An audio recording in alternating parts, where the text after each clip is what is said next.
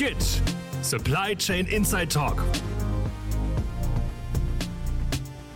Guten Tag, meine Damen und Herren. Ich darf Sie mal wieder zu einer neuen Folge unseres Supply Chain Insight Talk begrüßen. Heute unter dem Thema des ja weiß Gott in aller Munde geführten Begriffes Big Data. Also was wir heute versuchen wollen, mal ein, Ihnen ein bisschen näher zu bringen, ist erstens, was verstehen wir denn darunter? Ja, Sammlung, Analyse, Auswertung großer Datenmengen, das ist, glaube ich, noch klar. Beim Zweck wird es wahrscheinlich schon etwas schwieriger. Wir würden uns wahrscheinlich einigen zu sagen, wir wollen eine größere Transparenz in die Prozesse bekommen. Wir möchten mit der größeren Transparenz mehr Effizienz erreichen innerhalb der Supply Chain.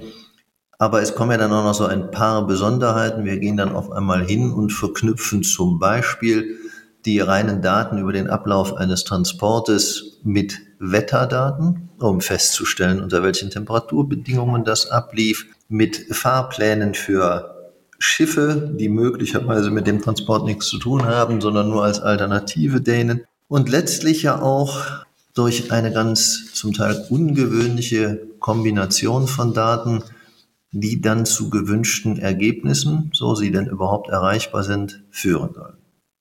Diskutieren werden wir das heute mit dem Ihnen hinreichend bekannten Konstantin Lutz, der uns insbesondere mal darüber aufklären wird, was es denn schon auf dem Markt dazu gibt. Dann mit Viktor Wildhaber, der vor allen Dingen sich mit der Frage beschäftigt, wie setze ich das ein und um? Und ich werde dann ganz zum Schluss nochmal das Wort ergreifen und ein bisschen was dazu sagen, was es denn für mögliche Risiken bei dieser Anwendung gibt. Aber dann gehen wir mal dazu über, wie denn im Moment die Praxis ist. Konstantin, wie heißt es so schön, hau rein. Ja, vielen Dank für die Einleitung, Markus. Äh, in der Tat ist das Thema Big Data in der Logistik natürlich schon ziemlich weit verbreitet. Und für alle, die da aktiv unterwegs sind und gerade wie ich aus der Software kommen, ist das manchmal gefühlt schon fast ein alter Hut. Aber alter Hut heißt natürlich nicht, dass es wirklich schon überall sinnvoll eingesetzt wird und das, was auf dem Markt verfügbar ist, auch wirklich schon sinnhaft genutzt wird.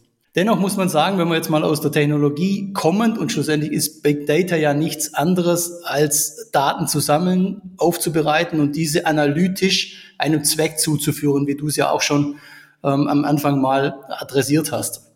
Wenn man sich verschiedene Tools in der Logistik heute anschaut, und ich glaube, die klassischen, die da am ehesten äh, im Markt vertreten sind und wirklich auch jeder kennt, wenn wir über Transportmanagementsysteme oder Warehouse-Managementsysteme reden. Und nahezu jeder dieser Anbieter, Marktbegleiter hat in seinem Portfolio bereits ein sogenanntes BI Business Intelligence Tool. Es gibt eigentlich äh, bis auf wenige Ausnahmen, die nur Teile einer Supply Chain abbilden möchten oder wirklich nur den reinen äh, Tourenaspekt abbilden möchten, die auf die Supply Chain insgesamt gehen, äh, definitiv schon dem Weg der BI-Tools gefolgt. Das unterscheidet sich trotzdem in zwei Kategorien. Die einen haben das wirklich selbst entwickelt und damit schon eine eigene Intelligenz für sich selbst in ihre Produkte eingebaut und aus ihrer Sicht quasi einen, einen Value-Added Service angeboten. Und dann gibt es eine ganz breite Masse, die auf am Markt verfügbare BI-Tools zurückgreifen. In der Summe muss man sagen, was sie alle gemein haben, wenn man jetzt mal die Daten selbst anschaut, dann nehmen sie zuallererst alles, was an historischen Daten verfügbar ist, zur Bewertung heran. Heißt natürlich, jeder Logistiker kennt es aus seinem eigenen Unternehmen heraus. Wenn ich ein TMS-System habe, ein Flottenmanagementsystem äh, oder bereits von den Fahrzeugherstellern die eingebauten Systeme habe, dann habe ich eine ganze Reihe von Daten, die ich nach einem Transport auswerten kann. Damit kann ich dann die Effizienz beispielsweise bei Spritverbrauchen und anderen Dingen erhöhen. Aber ich kann natürlich auch meine Tourenkompetenz selbst steigern. In dem Sinne, dass wenn ich merke, dass bestimmte Rahmentouren, die ich aufgesetzt habe, eigentlich ständig einer gewissen Logik unterliegen, sei es sowohl technischer, menschlicher oder logistischer Natur, ähm, dann kann ich das bereits berücksichtigen und in die Algorithmen mit einfließen lassen. Wie gut oder schlecht das ist, ähm, die Bewertung obliegt dann jedem Einzelnen, weil ein Algorithmus ist natürlich immer nur von außen, sagen wir mal, begrenzt zu bewerten und man muss es wirklich auf den einzelnen Anwendungsfall herunterbrechen. Die nächste Stufe dessen, das geht dann schon in das, was du gesagt hast, Markus, äh, man nimmt wirklich auch aktuelle Daten heran, kombiniert das, was wir historisch haben, mit wirklich Real-Time, Neudeutsch gesagt. Und, und das ist tatsächlich ein spannender äh, Aspekt, wie du schon erwähnt hast, so Dinge wie Wetterdaten und Co. Das heißt, ähm, was leite ich daraus für meinen Transport ab? Welche Risiken habe ich dadurch? Kann ich speziell immer wiederkehrende Muster erkennen, die dadurch wirklich äh, meine Grundlogik und meine Algorithmik verändern? Ich glaube, der Hauptpunkt ist tatsächlich das, kann ich eine Logik erkennen, die wiederkehrend ist. Einmalige Vorgänge sind immer schwer zu handhaben. Ähm, da dient, dienen Daten eigentlich nur für Ad-Hoc-Reaktionen. Viel interessanter finde ich persönlich bei Big Data immer das Thema, wie kann ich es tatsächlich auf die lange Bank verbessern, verändern. Ganz spannend finde ich aber eigentlich, was in der Logistik jetzt immer mehr zum Vorschein kommt und ganz stark durch E-Commerce natürlich getrieben wird. Und das ist das, was heute auch wieder jeder Neudeutsch Demand Shaping nennt. Auch da gibt es bereits diverse Systeme am Markt, die, neben dem, was ich bereits jetzt alles äh, einleitend gesagt habe, dazu übergehen, noch weit mehr Daten in die Analyse mit reinzunehmen. Da werden dann Lagerbestandsdaten, werden Transportdaten, Lieferzeiten, Anfragen, Angebote in einen wirklichen Big Data Topf oder einem Data Center ähm, kombiniert und daraus wirklich eine Nachfragesteuerung generiert.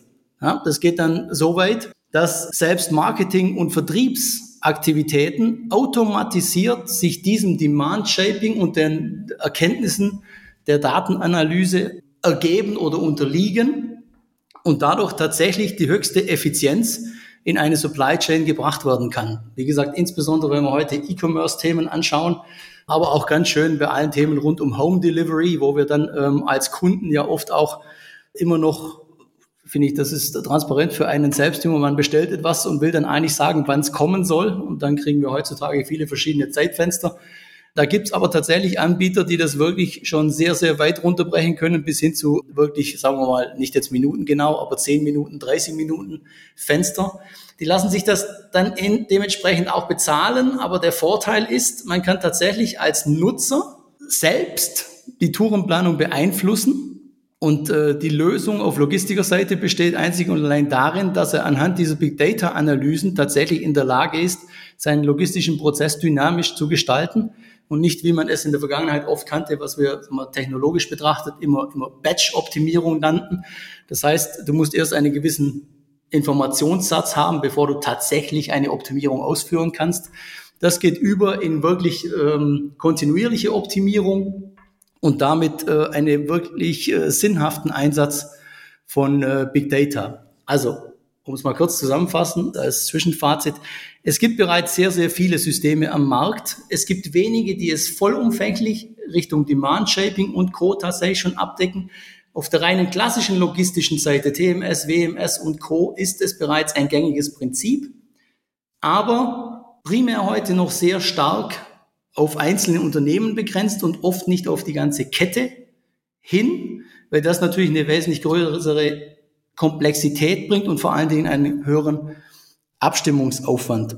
Und ich denke, das bringt uns vielleicht auch gleich zum nächsten Punkt, nämlich wenn ich jetzt die vielen Vorteile von Big Data höre, und das ist natürlich, wenn man es so hört, für jeden auch spannend und eigentlich möchte ich es machen, aber wie läuft denn sowas dann ab? Und da würde ich gerne an dich, Victor, mal abgeben wenn man jetzt äh, all die Daten hat und alles gesammelt hat und denkt daraus äh, Mehrwerte schaffen zu können, wie setzt sich denn so ein Big Data Projekt dann auf?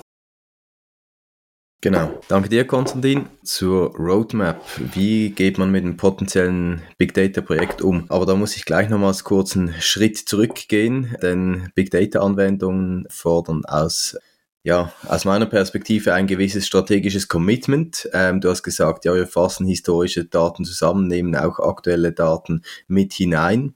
Aber die Frage ist auch äh, insbesondere nach der Datenqualität und Konsistenz, weil die Daten sind zum Teil sehr unterschiedlich, auch kommt es darauf an, wo die herkommen, über welche verschiedenen Systeme die da einfließen. Und das ist mal ein Teil ähm, von den sechs Vs, die immer wieder genannt werden im Zusammenhang mit Big Data. Das ist das V für Validity oder auch Validität.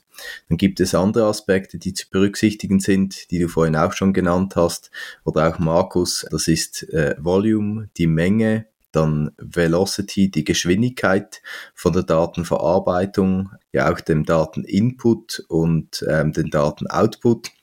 Dann die Variety, die Verschiedenheit von Daten, auch dass die verschiedenen Daten, zum Beispiel LKW, ähm, sei das Handelsinformationen, dass die von verschiedenen Orten schnell verfügbar und eben die Verschiedenheit auch gut verarbeitet werden kann. Dann haben wir die Veracity, die Richtigkeit ähm, von Daten, die auch gegeben sein muss, weil mit falschen Daten wird es schwierig. Und dann eben auch der Value, der wirtschaftliche Wert der Daten muss gegeben sein. Aber da sprechen wir ja schon bei dir, Konstantin, über konkrete Lösungen, wo das dann gegeben ist. Zum Ziel und Nutzen von solchen Anwendungen ähm, hast du jetzt auch vorhin schon ein paar Dinge genannt. Ähm, ja, wie kann man mit Daten aus der Vergangenheit, Gegenwart umgehen, Analysen, Muster erkennen, man kann aber auch die Qualität kontrollieren. Äh, man kann gucken, werden Agreements eingehalten.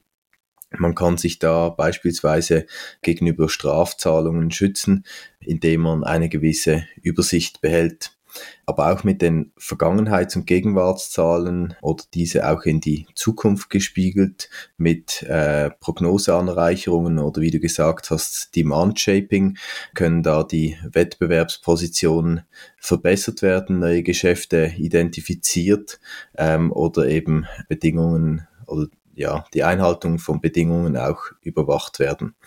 Heute wie auch in Zukunft und ähm, jetzt würde ich noch kurz einen Ausblick geben auf, wie so ein Big Data Projekt ähm, aufzubauen ist, ja, konkret auch vorzugehen ist. Ich denke, das ist, das ist jetzt auch ein, spannender Aspekt, natürlich, so wie du sagst, ähm, gerade auch, du hast es ja noch, noch mal betont, das Thema neue Geschäfte, Identifikation von Wettbewerbsvorteilen etc. Wenn wir dann jetzt so ein Projekt aufsetzen, gibt es ja aus der Vergangenheit immer diverse Abhängigkeiten, insbesondere. Du hast das neben der Datenqualität, gibt es aber natürlich auch viele andere Punkte, die damit reinspielen. Wie gliedert sich denn so ein Big Data Projekt dann insgesamt, was die Stakeholder angeht? Oder welche elementaren Positionen sind dort zu berücksichtigen? Also es gibt ähm, sicher mal organisatorische und strukturelle Themen, die da äh, zu berücksichtigen sind, aber auch technologische und die Stakeholder, die ähm, fließen damit ein, sicher mal über die Organisation, aber auch über die Technologie, wobei die Technologie dann sehr wichtig ist ähm, für die Umsetzung, was du auch ja als Business Intelligence genannt hast. Aber zuerst mal zur Organisationsstruktur. Ich habe es eingangs schon erwähnt, äh, man braucht ein strategisches Commitment, weil diese Datenqualität ist nicht immer gegeben, Konsistenz auch nicht immer, da gibt es Datenlücken, die müssen gefüllt werden, die müssen angenommen werden, die müssen auch in einer gewissen Dimension richtig sein oder verlässlich sein. Und dazu braucht man eben auch einen längerfristigen Einsatz und nicht wir probieren das mal und krebsen dann wieder zurück, weil der Aufwand ist zu groß oder das Resultat ist nicht gleich das, was sie erwartet haben. Also braucht man da eine gewisse Vision, Strategie, kann man so sagen. Man muss daran auch Mehrwerte und Ziele knüpfen, wie du sie vorhin genannt hast, Konstantin. Dann werden wir daraus sicher mal auch Maßnahmen ableiten, wie eben Datensammlung, Datenaufbereitung ähm, und die Anwendungsentwicklung um dann Richtung Umsetzung zu schreiten. Aber was, was würdest du sagen, wer sind die wesentlichen Treiber innerhalb einer Organisation? Was ist der wirkliche Erfolgsfaktor innerhalb der Organisation, dass es funktionieren kann? Also ich denke, was sicher sehr wichtig ist, dass die Geschäftsleitung, aber auch die Mitarbeiter, die Human Resources Faktoren committed sind zu diesem Projekt, dass sie da Einsatz zeigen, dass wir auch äh, Ressourcen haben, die dediziert werden für dieses Projekt und dass man das auch ganz konkret zuschneidet auf einen Business Case, wie jetzt im Transport etwas zu optimieren oder Muster zu erkennen, auf welchen ähm, Relationen wird gefahren, wo gibt's eher Nachfragen, wo weniger dass man wirklich dann den Case auch auf ein Geschäftsfeld und Mehrwert dann auch zuschneidet. Mhm. Wenn wir das dann alles erreicht haben, dann kommen wir wieder zur Technologie. dann haben wir das Commitment innerhalb der Organisation und dann kommen wieder die alten Freunde aus der Technologie. Genau, die IT- oder ICT-Umsetzung, äh, wie man das auch äh, verstehen mag, ähm, ist dann sicher sehr wichtig, dass man Schnittstellen hat, zum Beispiel zu den LKWs, dass man Sensorik, über die Sensorik Informationen kriegt. Äh, wie vorhin schon gesagt, gibt es da ein Datensee, ein Data Lake, wo diese Informationen reinfließen. Das müssen eben möglichst viele Informationen sein, auch verschiedenartig. Und die müssen dann möglichst einheitlich äh, gestaltet sein in diesem Data Lake oder auch Server, wo das dann auch immer liegt. Ein einheitliches Datenformat, eine Datenkennung, dass diese Daten möglichst schnell durchleuchtet und verarbeitet werden können. Nicht, dass man wieder hingehen muss, diese Daten auslesen, bearbeiten, noch in separates Programm gehen, dort nochmals etwas verändern etc., sondern dass man hier mit äh, Business Intelligence Lösungen, die es ja auf dem Markt auch ähm, bereits gibt, zugeschnitten auf gewisse Bereiche oder auch generell zur Datenauswertung, dass man da dann zielorientierte, wertgenerierte Datenanalysen erzielen kann. Und dazu gibt's dann auch ja ein kleines Business Intelligence Team neben dem Tool, sicher oder vielleicht auch eine Business Intelligence Abteilung, die da benötigt wird. Das ist einfach mal so die Schritte mit Schnittstellen, Daten, Business Intelligence, ähm, wie es dann auch zur Implementierung geht, dieser Big Data Analytics Ergebnisse, die dann im Geschäft implementiert werden, wie wir vorhin schon genannt haben, für Wettbewerbspositionsstärkung, Kontrolle, Übersicht, Qualitätssicherung etc. Vielleicht noch eine, eine Frage dann, wenn du Implementierung bzw. zum Setup, wenn du das Ganze architektonisch betrachtest, macht es Sinn, dass egal für welches Big Data Projekt man immer, sag mal, die Technologie oder das Data Center selbst aufbaut? Oder siehst du auch Vorteile in einem Sharing-Ansatz eines Data Centers über eine, über Unternehmen hinweg, über eine Supply Chain hinweg? Also das ist von Unternehmen zu Unternehmen sehr unterschiedlich. Viele wählen da den Data Sharing Ansatz und gehen über gewöhnliche bekannte Plattformen wie zum Beispiel Amazon Server oder ähnliches. Es gibt aber auch Unternehmen, die setzen äh, sehr stark auf die Daten, weil die ihnen sehr wichtig ist. Die haben dann eigene Datencenter, wo sie sicher sind, dass die Daten ihnen gehören, dass keine anderen darauf zugreifen können. Das können sie dann dem Kunden auch speziell versichern. Und das ist sicher in solchen Bereichen relevant, wo die Daten sensibel sind, wie zum Beispiel im Finanzsektor oder auch anderen Sektoren, ja, oder wo man mit kundenindividuellen Daten arbeitet. Ich denke, das, das ist eine gute Möglichkeit, den Ball wieder zu Markus zu spielen, weil auch wenn wir technologischen Spielkinder natürlich immer gerne alle Möglichkeiten ausloten und vielfach schon alles ganz einfach sehen in der Umsetzung, gibt es wahrscheinlich auch noch ein paar andere Aspekte, die da mit reinspielen, um da als Unternehmen eine Entscheidung wirklich äh, zu treffen, oder Markus? Ja, wobei, also man muss wirklich sagen, die Zahl der, ich Risiken ist jetzt vielleicht übertrieben, aber der kritischen Punkte ist relativ groß. Ich greife mal ein paar raus, die bei uns in der Vergangenheit bei solchen Projekten aufgeschlagen sind und die vielleicht eine besondere Rolle gespielt haben. Das, was man eigentlich mit immer als erstes hört, ist das Stichwort des Datenschutzes. Das würde ich noch nicht mal so hoch ansetzen, denn die meisten dieser Daten sind wirklich geschäftsbezogen und werden auch nur in der Geschäftsausübung herangezogen. Da gibt's aber dann vereinzelte Ausnahmen. Die können dann kritisch werden. Kritisch wird's auch, und das passiert auch relativ häufig, wenn das Ganze über Server in den USA abgewickelt wird, dann sind sie aus der Europäischen Union heraus ja schon immer in Schwierigkeiten. Ein Aspekt, der bisher selten in der Diskussion aufkam, den ich aber für durchaus relevant halte, ist die Frage eines kartellrechtlichen Verstoßes, weil nämlich das Kartellrecht davon ausgeht, dass die Informat der Informationsaustausch zwischen Wettbewerbern so ohne weiteres nicht zulässig ist. Und das findet natürlich da in großem Umfang statt. Eine große Spedition, die ein solches Netzwerk aufsetzt und dann von ihren Subunternehmern entsprechend Daten einzieht, sammelt eigentlich Informationen, führt zu einem Informationsaustausch mit Wettbewerbern. Wie problematisch das mal wird, wird die Zukunft zeigen. Andere Punkte sind aber auch schon bereits angesprochen worden. Denn wenn wir hingehen und wollen auf diesen Daten jetzt also Auswertungen fahren, möglicherweise Prozesse steuern und so weiter, dann ist ja mal die Voraussetzung, dass diese Daten, die da erzeugt werden, erstens korrekt sind und zweitens im Prozess auch unveränderbar bleiben. Das heißt also, ich muss an denjenigen, der die Daten generiert, und wenn ich jetzt eine Transportkette von China, China bis nach Duisburg verfolgen will, dann fängt die ja tatsächlich mit Daten aus Innerchina an. Ich muss also sicherstellen, dass auch diese Daten, die ja vielleicht am Ende eine Ankunftszeit determinieren, schon richtig sind, damit ich überhaupt nachher zu einem Ergebnis komme, mit dem ich etwas anfangen kann, auch verlässlich anfangen kann. Weiterer Punkt, der jetzt nun auch durch verschiedene Veröffentlichungen in der Tagesschau, Nachrichten und so weiter aufkam, ist schlichtweg der Datenklau, der Einstieg, der, der Einstieg Dritter in diese Datenbanken. Denn je größer diese Datenbanken werden, desto wertvoller werden sie ja auch. Das heißt also, der Zugriff Dritter wird für diese immer interessanter. Es sind schon, nach meinem Wissen, jedenfalls mal drei große Speditionen in Deutschland Ziel solcher Angriffe gewesen und haben sich mit hohen Millionensummen daraus rausziehen müssen.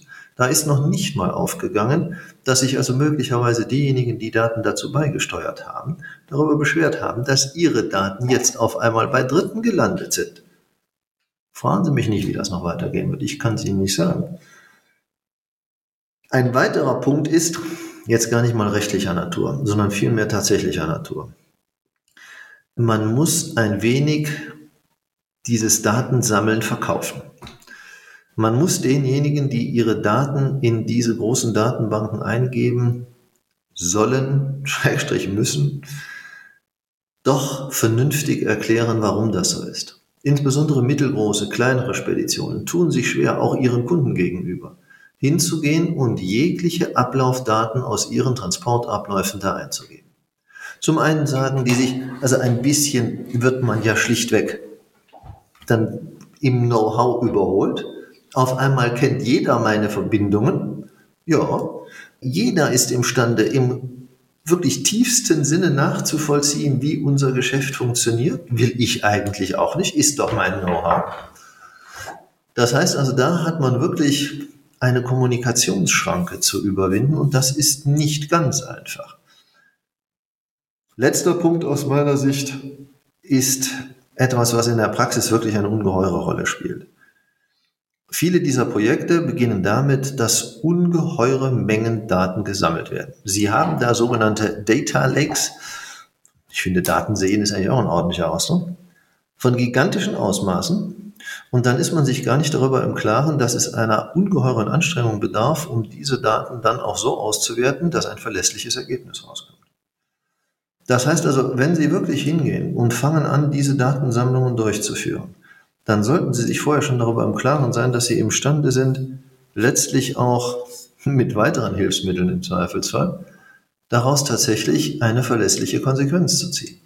Denn Sie gehen ja doch dann hin und knüpfen Lieferprozesse daran, Zeitsteuerung daran. Sie gehen vielleicht sogar hin und knüpfen, wurde ja eben schon berichtet, Lieferungen daran, also aus den bestimmten Datenmengen, die da eingegeben werden, über Bestände beispielsweise ergeben sich Nachbestellungen. Wenn die eingegebenen Daten vorne falsch sind, dann bestellen Sie hinten Ware, die Sie nicht brauchen. Da sind teilweise Vergütungsregelungen dran verknüpft, nicht nur über Service Level, sondern schon viel komplexere Vergütungssysteme, sogar gegenüber Lieferanten.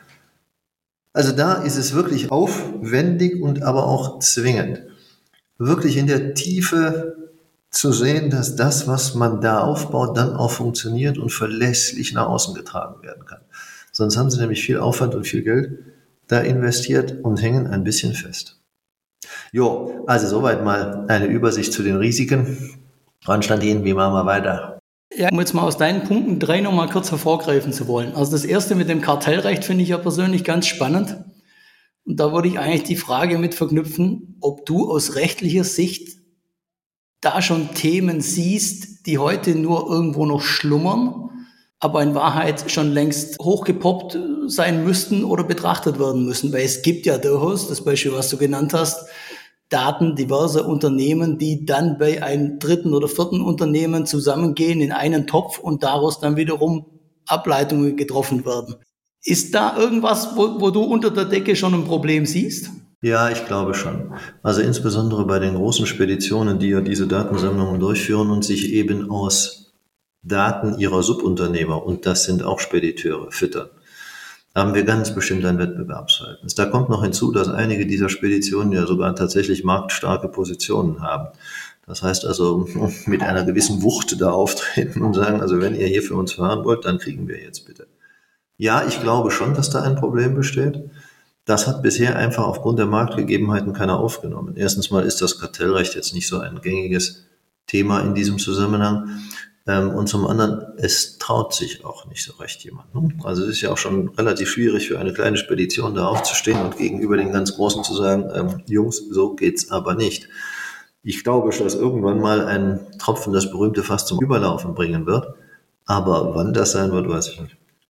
Aber das ist ja zugleich auch wieder das klassische Problem der Logistik, dass wenige große oft eine so starke Dominanz haben, über die Supply Chain hinweg oder das, den Prozess als solches, was neben den kartellrechtlichen Themen, die da dann vielleicht äh, schlummern, natürlich auch deinen anderen Punkt der Business Cases beeinflusst.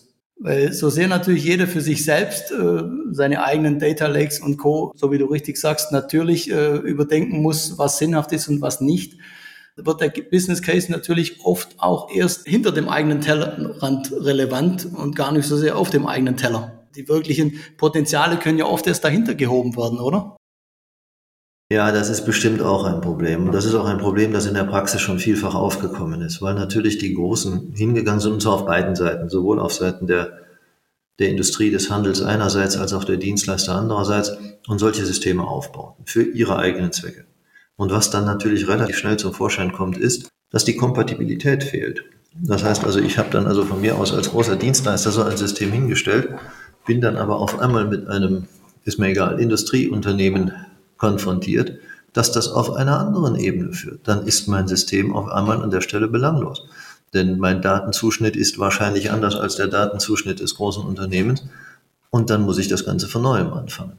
Und das gilt auf den anderen Stufen genauso. Es gibt ja einige unabhängige Plattformen, die anfangen, sich da zu tummeln.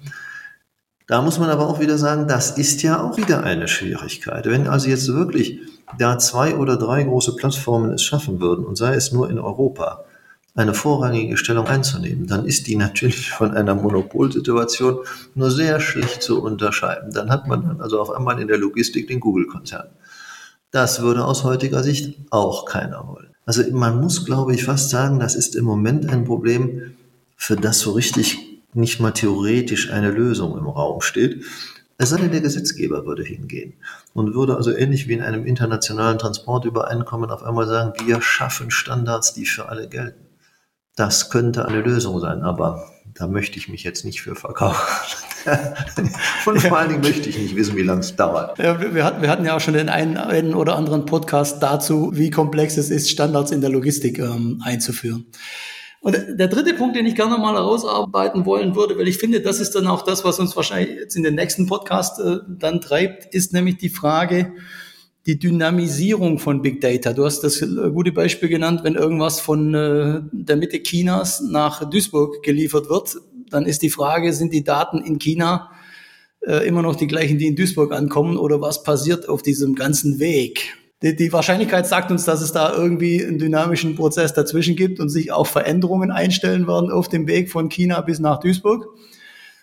Das ist, glaube ich, der ganz spannende, äh, ganz spannende Sache. Wie geht ein Unternehmen damit um? Und das möchte ich eigentlich dann auch als Überleitung für unseren nächsten Podcast oder Ankündigung unseres nächsten Podcasts gerne verwenden, weil wie Sie es von uns kennen, liebe Zuhörer, starten wir immer mit einem Thema und geben Ihnen eine Einleitung dazu. Das haben wir heute gemacht zum Thema Big Data.